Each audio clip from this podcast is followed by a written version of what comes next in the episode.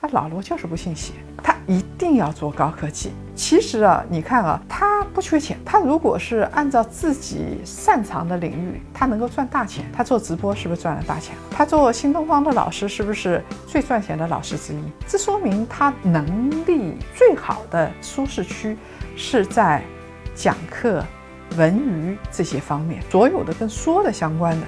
都是他的强项。我当时写过一篇文章，我说老罗其实不要做手机，也不要去做制造业，为什么呢？因为你去做苹果听起来很好，但是它是需要对于技术以及对于。供应链上的所有的全链条的掌握过程，他掌握直播的执行流程是可以的，因为直播的执行流程相对来说没有那么复杂。但是他如果去做个手机、做个车，他去执行这个流程的话，对于他们团队来说考验太大。